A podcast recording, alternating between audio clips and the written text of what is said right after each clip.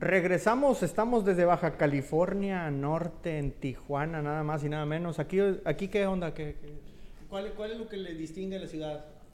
¿Cómo? ¿Qué distingue a la ciudad aquí en Tijuana? Pues aquí donde se dieron los hombres. sí, se dieron. Unos con otros. Sí. ¿Y qué tal?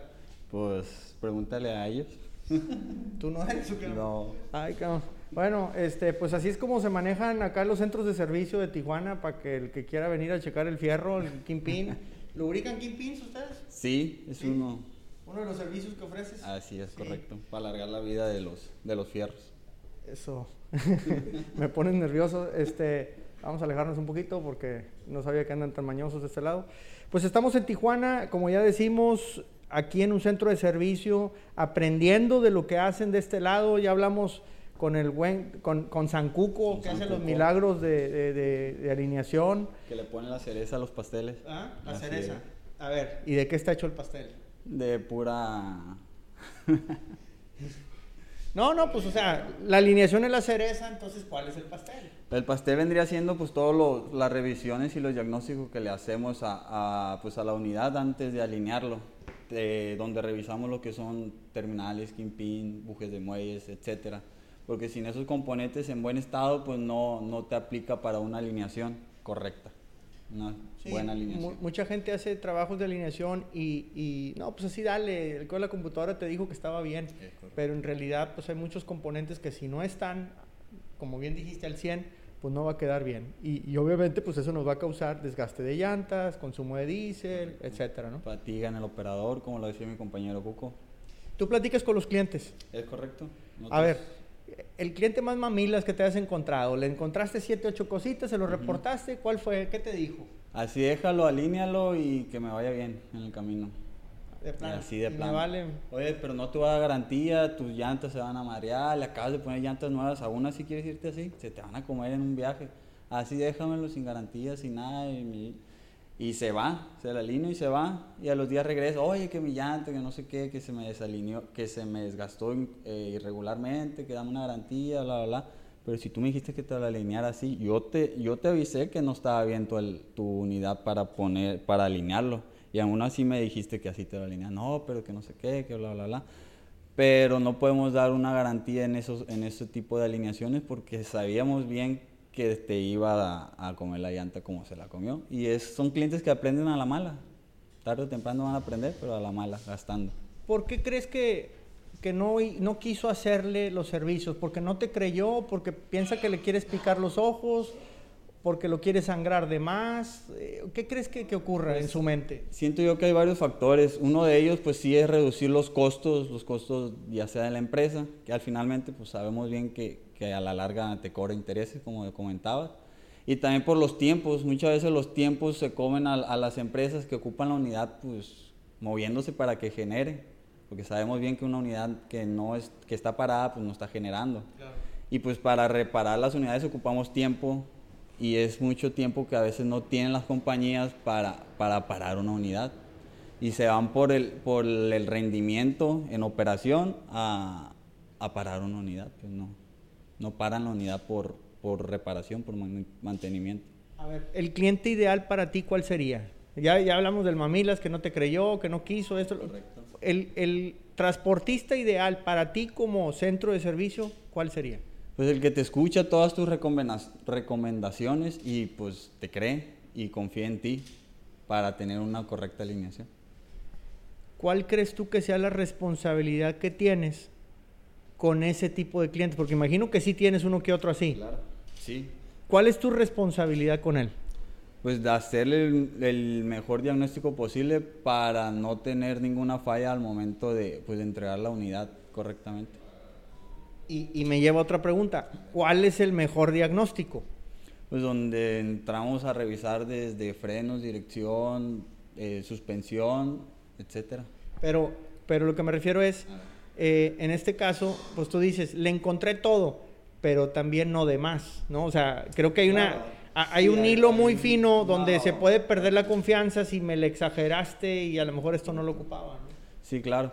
Pero tratamos de evidenciar, pues ahora sí que todos los daños tratamos de evidenciar y compartir con el cliente para que se sienta más tranquilo al momento de entregar el diagnóstico junto con su reporte de evidencia para que pueda autorizar pues más tranquilamente. Te está escuchando un taller en Yucatán, allá en la otra punta, que no, no, va a ser competidor tuyo. ¿ah? ¿Qué recomendación le darías? O sea, ¿crees tú que en este negocio han sido exitosos como para que lo replicaran otros?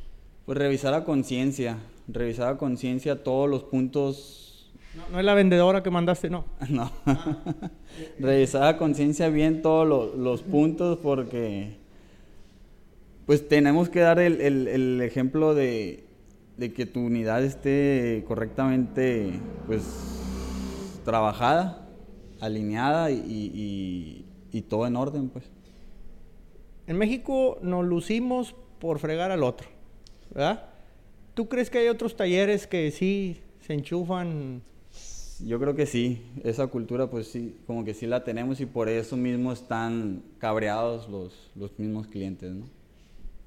Fíjate que acabas de decir algo que yo muchas veces digo, tenemos que entender, al, sobre todo por ejemplo el hombre camión.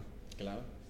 Tiene pocos recursos, trae su camioncito, lo quiere levantar, no le da como él quisiera porque las cargas no están tan bien pagadas, eh, obviamente está solo, empezó no con un cero millas, empezó con un, uno que ya trae un millón, ¿verdad?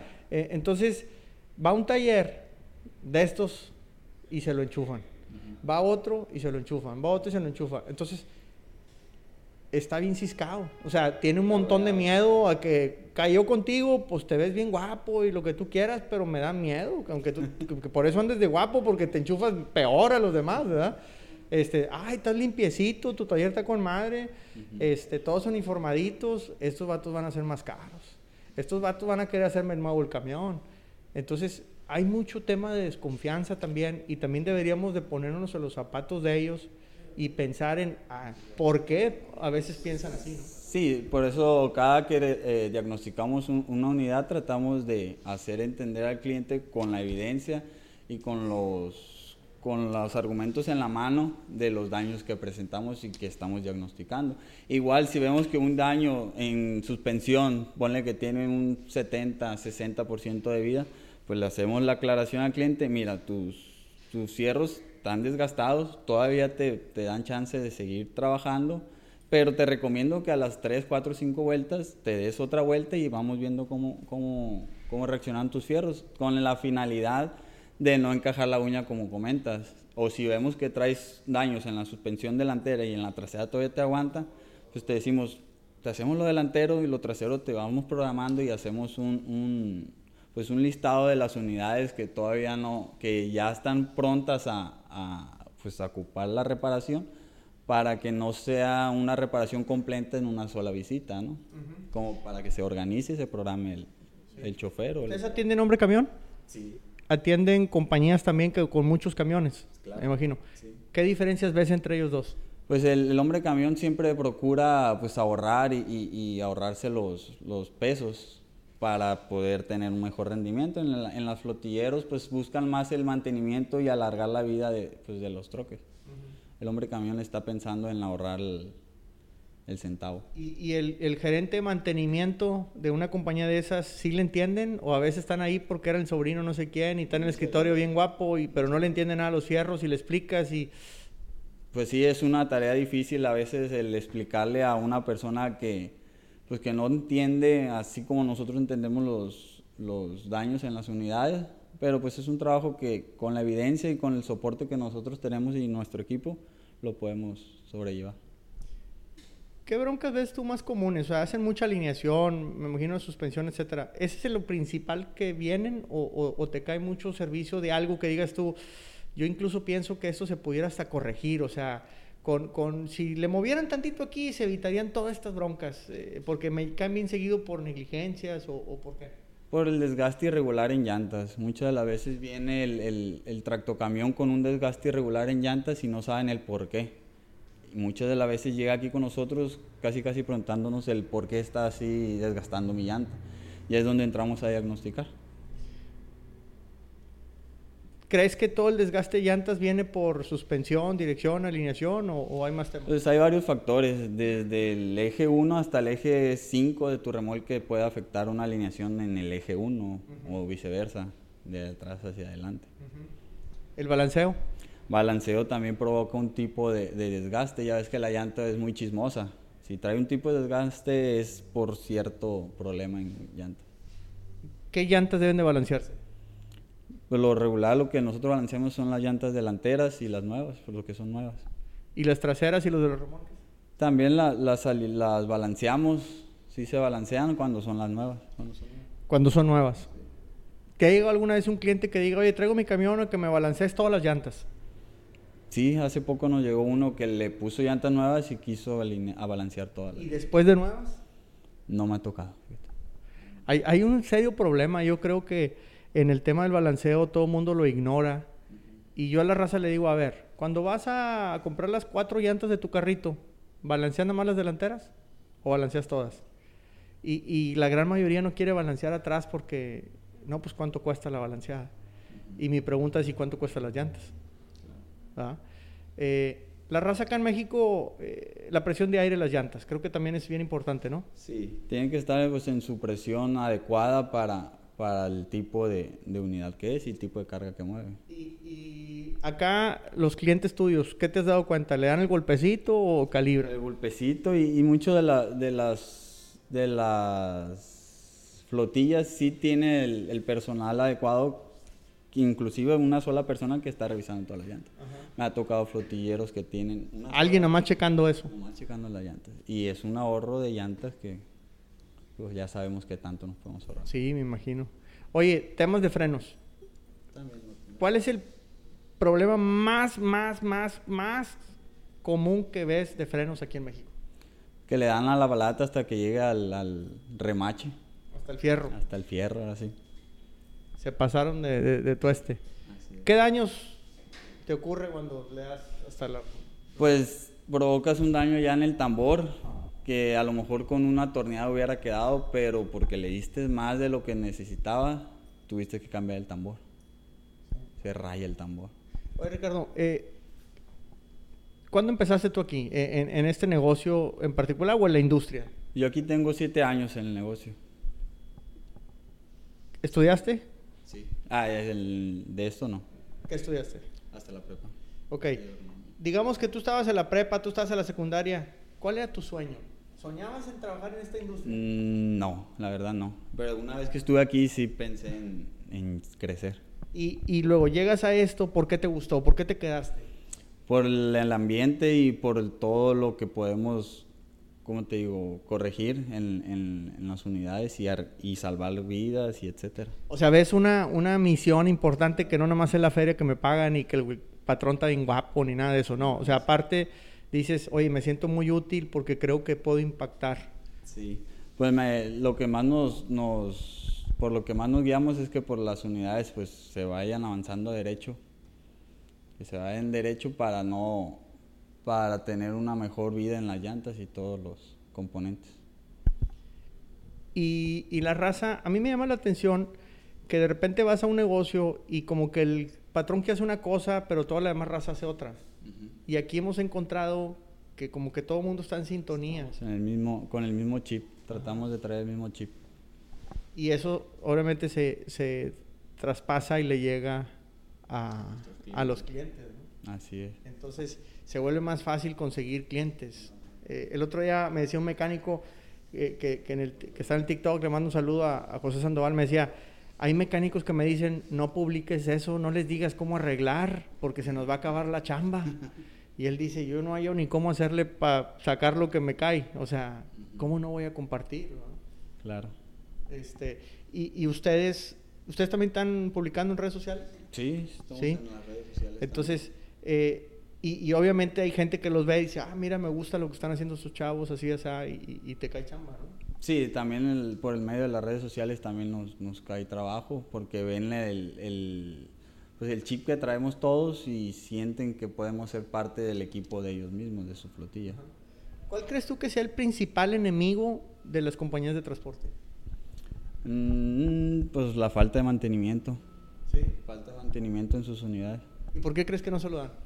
A veces por reducir costos no, pues, no se fijan en los, en los problemas O grandes. sea, el, el costo inmediato, ¿no? No verlo más a largo plazo, sobre todo, ¿no? Este, y ¿tratas tú con, con choferes o, o- o solamente con... Sí tratamos con los choferes directos, pero también con, con los... ¿Y cuáles son las... Vamos a suponer que viene una flotilla, tiene 100 camiones, te los mandan a ti, entonces obviamente viene un chofer de ellos. Eh, ¿Qué quejas ves tú de ellos, de, de las compañías? ¿Que- ¿Te platican algo o no te platican? Sí, muchas de la- de las veces están inconformes los operadores por la falta de autorización de sus encargados. Por ejemplo, ellos están reportando un problema serio que se me va la unidad hacia un lado y lo dejan pasar, lo dejan pasar, lo dejan pasar y no le dan la, la atención adecuada a lo que comenta el operador. Fíjate que yo he venido Lo toman a loco. Sí, sí. Yo he venido platicando en redes sociales de eso y, y como que diciendo, ¿quién crees tú que sea el culpable de eso, de, de que no le dé mantenimiento a una compañía? Hay gente que dice, no, son los patrones que no sirven para nada, que, que no entienden y que esto y que lo otro. Y luego hay raza que me dice, no, son los choferes, los, los del problema. ¿Por qué? Porque cuando alguien reporta que esto está mal y que, no, y que necesita repararlo y lo deja en el taller y les dice, si se, si se amarra los pantalones y dice, yo no voy a esta unidad hasta que no me la reparen, dice, no te preocupes, suben a otro operador y el otro dice, a mí me vale, yo sí me voy, yo sí quiero la carga y me voy. Y entonces llega el otro el tercer día y, no le- y mi camión se lo llevó aquel que dijo que él sí jalaba. Este, y yo, no, pues si quieres búscale por otro lado o lo que sea. Entonces, hay raza que dice que no es culpa del patrón, que es culpa de otros operadores. ¿Tú cómo lo ves? Pues sí puede ser, pues como todo, hay, hay- hay de todo, ¿no? En algunos casos puede ser, como tú comentas, negligencia de, de ciertos operadores, no digo que todos, porque pues a veces los operadores ganan por, por vuelta que se avienten y les vale madre si, si arriesgan su vida o arriesgan la vida de los demás por ir a, a dar otra vuelta más y generar un poquito más.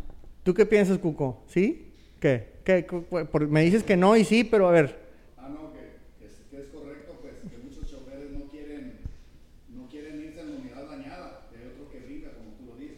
Sí. Hay de todo. A veces esa lana, aunque vayan arriesgando la vida, como dice él. Entonces ahí al, al, al patrón le conviene que aquel se lo lleve porque él va a ganar, O al menos el, pero va arriesgando la vida de él y de los demás. o, o al menos el patrón piensa Piensa, que, que- que va a ganar porque se lo va a llevar otro, pero pues también está arriesgando la unidad, ¿verdad? Este, pero entonces le, le vas a que va más por el lado del chofer que deberían de unirse un poquito más. los choferes deberían de unirse. Sí, los choferes deberían de exigir más, ¿no? Este, al, al dueño de la compañía. Y está en la misma sintonía, porque si uno, como tú decías, un operador sí quiere y el otro no, pues van a agarrar siempre al, al que sí quiere, ¿no? Pero si los dos no quieren y, y se ponen en, en- en el plan de no moverse hasta que reparen sus unidades, pues yo digo que la, el patrón o el, o el encargado de mantenimiento pues va a tomar cartas en el asunto, porque una unidad parada no genera para nadie. Fíjate, eh, y, y yo creo que sí tiene mucho que ver y, y a veces no es nomás que si le vale madre o no al, al- al otro operador. A veces también creo que le hace falta cultura o educación porque hay tanta escasez de choferes que luego te vas a una escuela, te dan la plática de un mes y ya eres chofer de camión, dele para adelante, compadre. Pero no les explican de mantenimiento. Es un, es un punto muy importante el- el- la cultura en el chofer que tenga conocimiento del mantenimiento, porque si no, no nos ayuda. Yo, yo le recomendaría a los amigos traileros, eh, obviamente hay gente que sabe muchísimo, pero a los nuevos, oye, aprendan de mantenimiento, aprendan a engrasar, empiezan a checarlo, chequen la dirección, cómo revisar los frenos, es- cómo saber si sí están jalando o no las matracas, eh, etcétera. Eh, Lo por- básico. Sí, o sea, hay muchos temas. Ok, no los reparas, perfecto, pero por lo menos sabes si está bien o está mal para que puedas llegar e informar y todo eso. Y luego yo veo que hay mucha raza que se decepciona, dice, no, hombre, es que yo reporto y nunca le hacen ni madres. Pues sí, hay, eh, muchos operadores que ya están decepcionados de tanto reportar y reportar en empresas donde no, no toman cartas en el asunto y pues al final se quedan ya mejor, pues ya ni les digo nada, ¿no? No hacen nada al, respecto, mejor así me la viento y así le sigo y bla, bla, bla. Pues yo creo que es más una cultura en, en, en cada empresa, ¿no? Cada empresa lo, lo toma de cierta manera. Igual nosotros tratamos de, de educarlos, inculcarles por el buen camino para que tengan un- una, para que aprendan por las buenas y no tengan que aprender por las malas, ¿no? Que las malas serían meterle dinero y dinero y dinero. Las compañías te comentan que hay escasez de choferes, que batallan por choferes? Claro, sí, sí, es el comentario que hay últimamente, en, pues desde que empezó la pandemia, yo creo. No hay operadores por ningún lado y, y están batallando. Entonces, yo creo que es el momento de que los operadores se unan, como dice Cuco, y digan, oye, pues si no lo arreglas, me voy a otra compañía donde sí lo arreglen. Claro. Porque hay compañías que sí lo arreglan, ¿no? Sí, tenemos bastante clientes y compañías que sí sabemos que los arreglan y toman la importancia que le deben de, de tomar a, al mantenimiento en todas sus unidades. Yo, yo, le digo a los choferes, muchas veces operadores o, traileros me mandan mensaje, oye, no, mi patrón nunca checa el camión, o lo reporto y no le quiere hacer nada, o el mecánico me dice que soy un exagerado y no sé qué. Mira, repórtalo dos, tres veces, pero llega un punto en el que si andas arriesgando tu vida, compadre, vete a otra compañía. Hay compañías que sí están arreglando los camiones. Claro, o simplemente tienes un accidente y al primero que le echan la culpa va a ser al operador. Al operador que no, que no reportó en su momento, aunque sí lo haya reportado, ¿no? Y muchas de las veces en esos accidentes pues pueden ocurrir muertes, hasta muertes, y es donde ahí sí le ponen cuidado a todo y es donde cambia la cosa. Es como te digo que aprenden a la mala. Sí, aquí invito a los compañeros traileros, a los operadores, pues eso. O sea, si un, amigo, un, un, hermano, un compañero de profesión dijo, yo no puedo manejar este camión porque está mal, por eso, eso no se suban ustedes. Tampoco se suban ustedes. Número uno. Número dos, invito a los dueños de las compañías, a los gerentes de mantenimiento, a los encargados del taller, a que se sensibilicen. Están batallando porque no hay choferes, cuídelos. Estás batallando porque no hay choferes, revisa el camión y que ande el 100, que no le ande brinque y brinque, que no le rebote por todos lados, que no se le vaya toda para la derecha y que se le vaya bien gacho el volante, que Oye, los choferes también mamados del, brazo izquierdo, del brazo derecho, todo flaquillo, porque pues ahí van peleando, porque siempre jalan para la derecha, ¿no? La mayoría. Entonces, este, oye, pues enderezalo para que el vato esté parejo de perdido, ¿no? El que no le duela la espalda y llegan todos chuecos, tronándole la reversa y la fregada. Este, entonces yo creo que sí es bien importante que, cuidemos al chofer y no, no ocupas cuidarlo, no nomás con pagándole bien y que la buena carga, que tenga buen jale. No, también la unidad, cuídala. Finalmente tú eres el dueño del camión. El que paga las llantas eres tú, el que paga el diésel eres tú. Entonces cuídalo y al mismo tiempo vas a cuidar a ese operador, le vas a dar su lugar. Y dándole su lugar, yo creo que es bien difícil que un operador que ve que el dueño le interesa traer el camión al 100, se vaya. ¿Estás de acuerdo? De acuerdísimo. Yo siento que es una tarea que tienen que hacer en equipo tanto el operador como el dueño de la unidad, porque tiene que haber comunicación entre los dos y una buena, una buena respuesta tanto del operador como del, del dueño de la unidad. Sí, entonces, pues definitivamente tenemos que cuidar a los héroes del camino y una manera muy bonita, muy eh, apropiada de hacerlo, pues es a través del mantenimiento preventivo. Eso es lo que hemos estado discutiendo aquí en Tijuana con todo el equipo de, de aquí del centro de servicio muy agradecido porque nos abran la puerta. A todos los amigos que nos escuchan, de repente, oye, mi patrón quiere que estamos dando cursos, estamos saliendo, ya me dio chance a doña Seiber de salir.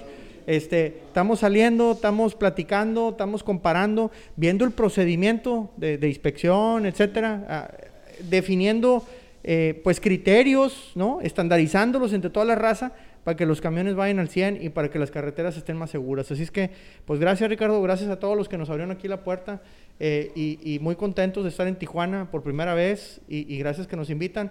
Y amigos transportistas, si les interesa, pues ya saben, Truck está saliendo, vamos a ir a, donde nos inviten para dar estos cursos y sobre todo pues para compartir experiencias. Y pues yo no me quiero retirar sin nuevamente agradecerles. Y sobre todo recordarles que cada domingo estamos aquí a través del Heraldo, estamos en todas las redes sociales, Facebook, Instagram, TikTok, YouTube, los Truck Savers. Y pues lo más importante, Ricardo, los fierros. Los fierros, nunca mienten y avancen derecho con Michelle. Ahí quedó.